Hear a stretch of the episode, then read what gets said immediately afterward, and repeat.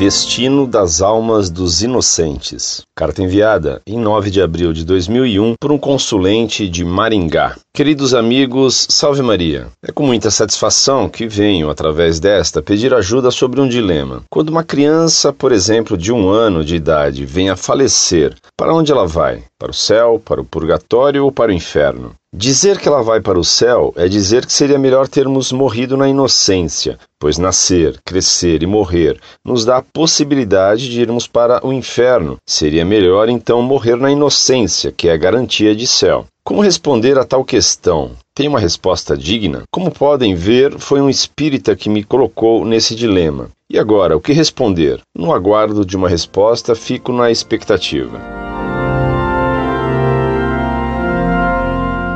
Prezado Salve Maria. Quando uma criança batizada morre antes que ela tenha o uso da razão, é evidente que não pode ter pecados pessoais. E nesse caso, ela vai ao céu sem dúvida alguma. Você me pergunta se então, sendo assim, não seria preferível que todos morressem antes do uso da razão? É claro que não. E o motivo é que, tendo o uso da razão, se podemos pecar, podemos também dar maior glória a Deus e conseguir mais méritos. Santo Inácio, certa vez, tratou desse problema e disse que se pudesse viver mais para dar maior glória a Deus, ainda que com o risco de pecar e ir para o inferno, ele certamente quereria viver.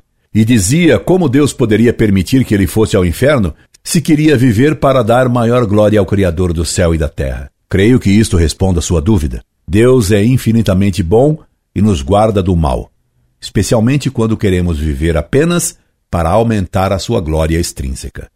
Incorde Jesus Semper, Orlando Fedeli.